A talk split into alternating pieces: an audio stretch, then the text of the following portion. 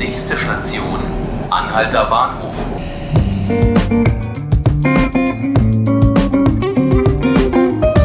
Hallo, Sie hören den Tagesspiegel Podcast 5 Minuten Berlin.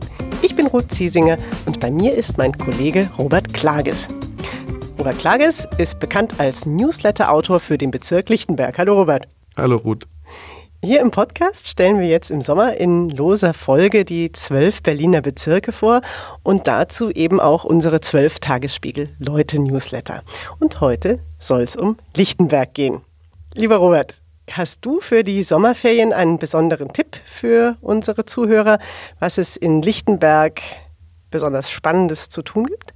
Unbedingt. Ich glaube, relativ neu ist die Stadtfarm im Herzbergepark. Mhm. Ich würde empfehlen, da mit dem Fahrrad hinzufahren. Man ansonsten ist natürlich auch mit der Bahn zu erreichen und da wird alles Mögliche angebaut, von Fisch bis Gemüse. Mhm. Und es gibt so eine Art Besucherzentrum, da kann man dann natürlich auch was einkaufen.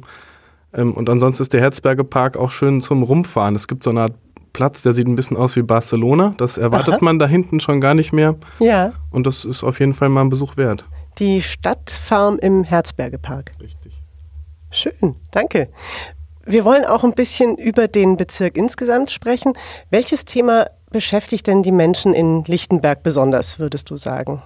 Wie vielerorts auch haben, glaube ich, viele Angst vor Verdrängung. Also es ist natürlich ein Wohnbezirk und es wird jetzt überall viel nachverdichtet. So ist zum Beispiel im, im Ilse-Kiez ist es derzeit so, dass die Leute dort um ihre grünen Innenhöfe mhm. äh, fürchten. Also die sollen auch sehr schön sein und ähm, jetzt werden die Bürger, die Anwohner ein bisschen daran beteiligt wie die HOVG dort baut. Und äh, die HOVG hat sich tatsächlich auch schon um drei Meter nach äh, bewegen lassen, ähm, um diese Innenhöfe zu, zu erhalten. Und äh, aber das zieht sich so durch den ganzen Bezirk. Die CDU ist immer bauen, bauen, bauen und die regierende Linke meint, man müsse auch ein bisschen gucken. So ein Haus wird ja um auch 100 Jahre stehen oder mehr und daher mhm. muss man auch auf die Infrastruktur achten. Mhm. Lichtenberg erhält jetzt wie andere Ostbezirke auch nochmal Geld aus dem ehemaligen SED-Vermögen. Es sind 15 Millionen Euro, die man ja. kriegt. Was macht der Bezirk damit?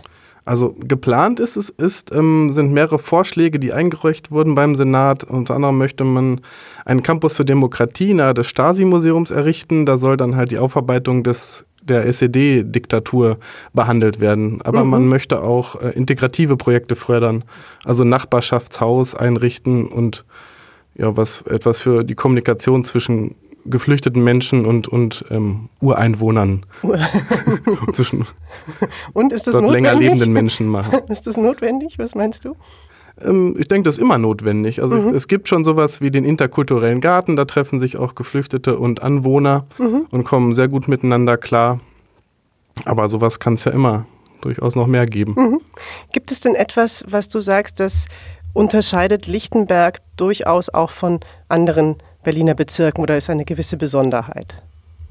Ja, also Lichtenberg wurde immer schon als Bezirk der Extreme gesehen. Aha. Das habe ich zwar nie geschrieben, aber das habe ich mal gelesen. Mhm. Und das bezieht sich darauf, dass ähm, ja, der Bezirk seit sehr langer Zeit schon von den Linken regiert wird, hat jetzt also mit Michael Grunst auch einen linken Bürgermeister und gleichzeitig hat es die AfD mit fast 30 Prozent mhm. Äh, geschafft, in die BVV, also die Bezirkspolitikerversammlung, zu kommen und das ist ziemlich interessant. Und gleichzeitig ähm, gibt es so Parteien wie die Grüne oder die FDP, die gibt es so gut wie gar nicht. Mhm. Die FDP muss sich zurzeit damit begnügen, ähm, Einwohneranfragen einzubringen, um überhaupt irgendwie am politischen, ähm, an der politischen Landschaft teilnehmen zu können.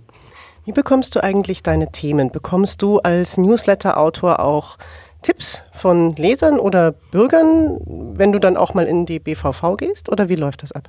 Also Tipps nehme ich immer sehr gerne entgegen. Das wird auch, das ist auch etwas, was ich am Lokaljournalismus so schön finde, dass man dann mit den Lesern kommunizieren kann oder auch an diesen Newslettern.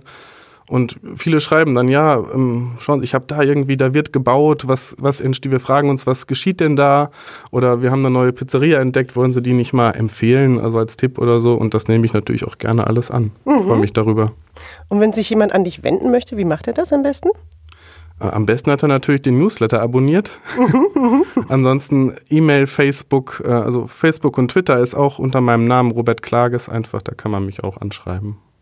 Robert, vielen Dank. Ich danke. Das war unser 5 Minuten Berlin Ferienspezial. Heute ging es um Lichtenberg. Und wenn Sie jetzt den wöchentlichen Leute-Newsletter noch nicht abonniert haben, aber das gerne tun würden, dann machen Sie das bitte und zwar unter der Webadresse leute.tagesspiegel.de. Da können Sie sich für die Newsletter aus den verschiedenen Bezirken anmelden und die kommen dann alle einmal die Woche und sind übrigens ganz kostenfrei.